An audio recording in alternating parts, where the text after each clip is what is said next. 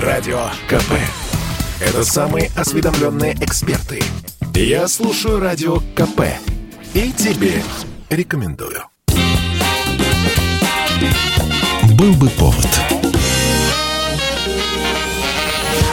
Здравствуйте, я Михаил Антонов. Эта программа «Был бы повод» 5 августа на календаре и рассказ о событиях, которые происходили в этот день, но в разные годы, ждет вас в сегодняшней передаче.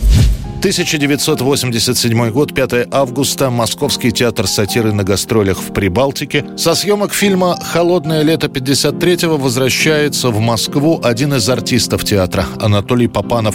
В доме нет горячей воды, на улице стоит удушающая жара. Попанов решает принять холодный душ.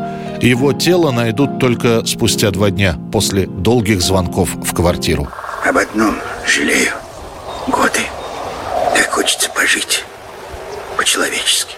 Папанов мог бы не возвращаться в столицу, тем более, что режиссер картины «Холодное лето 53-го» Александр Прошкин еще планировал доснять некоторые сцены, но Анатолий Дмитриевич настоял. Август месяц, и его студенческий курс распределяли по общежитиям, и Папанов решил сам все проверить. Дома у него этим летом 87 -го года никого не было. Я прежде всего позвонил на пульт, у нас квартира стояла на охране. Они говорят, так, квартира снята с охраны, да. Вот. Ну, раз снята с охраны, значит, он дома. Звоню, да никто не, не отвечает. Я соседям своим перезвонила.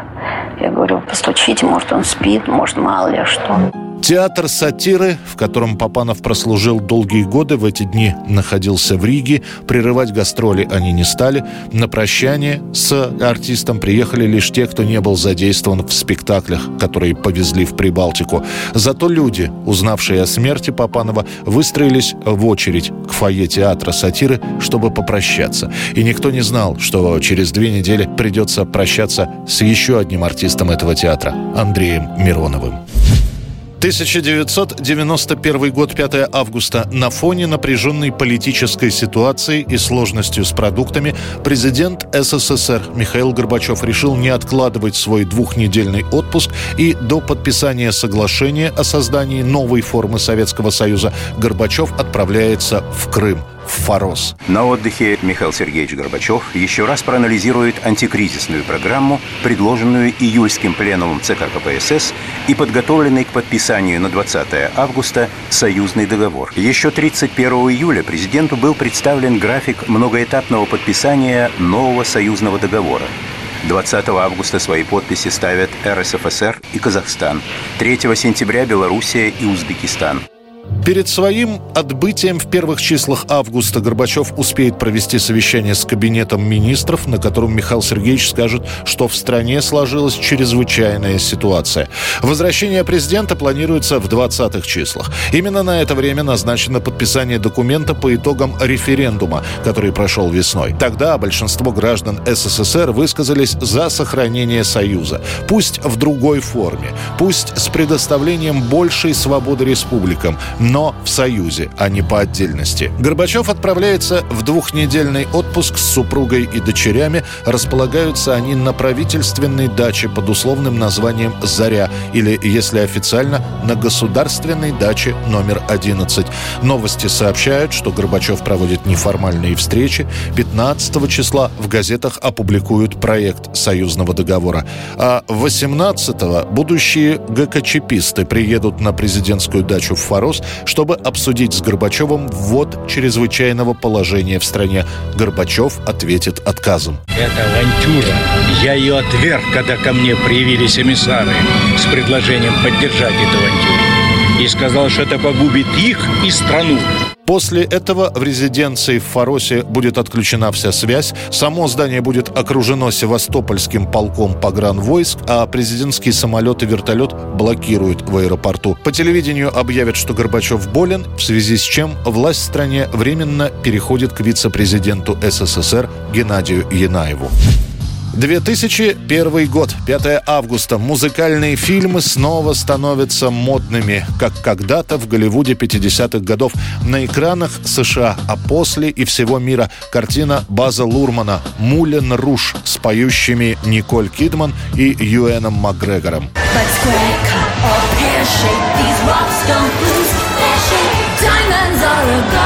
Diamonds.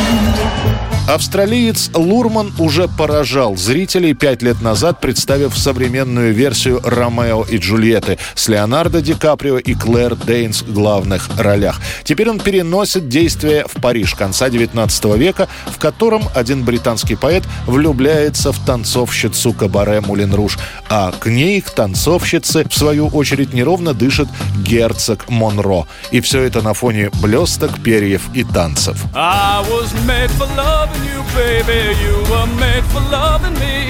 The only way of loving me, baby, is to pay a lovely fee.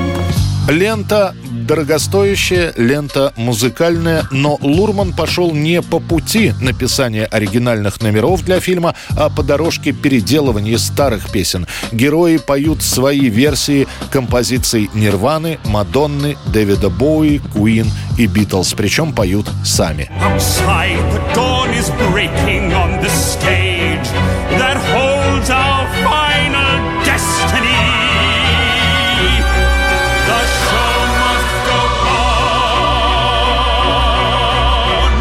До конца лета Мулин Руж соберет достаточно денег, чтобы окупиться и принести прибыль, плюс дополнительный доход дадут компакт-диски с песнями из Мулин Руж, а вот с Оскарами ленте не повезет. Из восьми номинаций Мулин Руж победит в двух, получив статуэтки за лучшие костюмы и лучший звук.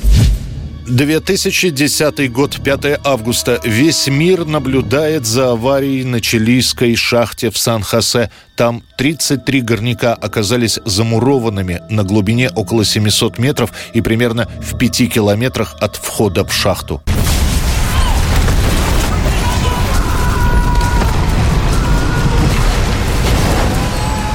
Изоляция была полный обвал, который случился в шахте, перекрыл все средства коммуникации с поверхностью, включая электричество, связь и воду. У погребенных заживо оказалось 18 банок консервов с тунцом, одна банка с лососем, одна банка консервированных персиков, одна банка горошка, 24 литра сгущенного молока, 8 из них оказались испорченными, и 93 упаковки печенья, а также около 10 литров воды. Когда она кончится, шахтеры начнут пить техническую воду воду, грязную, с примесями масла. Но так им удается продержаться 17 дней, пока их будут искать. После у спасательной команды получится пробурить небольшую скважину. Через нее сначала шахтеры передадут записку, и через это отверстие им станут спускать еду в тюбиках и воду. Через 69 дней после обвала чилийских шахтеров поднимут на поверхность. Всех 33. Их спасение станет национальным праздником для всей страны. Зашедшего наверх первого чилийского горняка встречали встречали шквалом аплодисментов, как будто он забрался как минимум на Эверест. Все эти долгие 700 метров трубы, 15 минут подъема, все собравшиеся на шахте, наверху гадали, сработает ли специальная капсула так, как надо. 1996 год, 5 августа. Надежда британской альтернативной сцены. Самая громкая вокальная заявка – лучший звук конца 20 века. Именно таких лесных эпитетов удостаивается британская группа Placebo, которая выпускает свою дебютную пластинку. Сразу четыре песни с этого альбома оказываются на высших местах европейских хит-парадов. На ближайшие несколько лет Placebo – лучшая альтернативная группа Туманного Альбиона.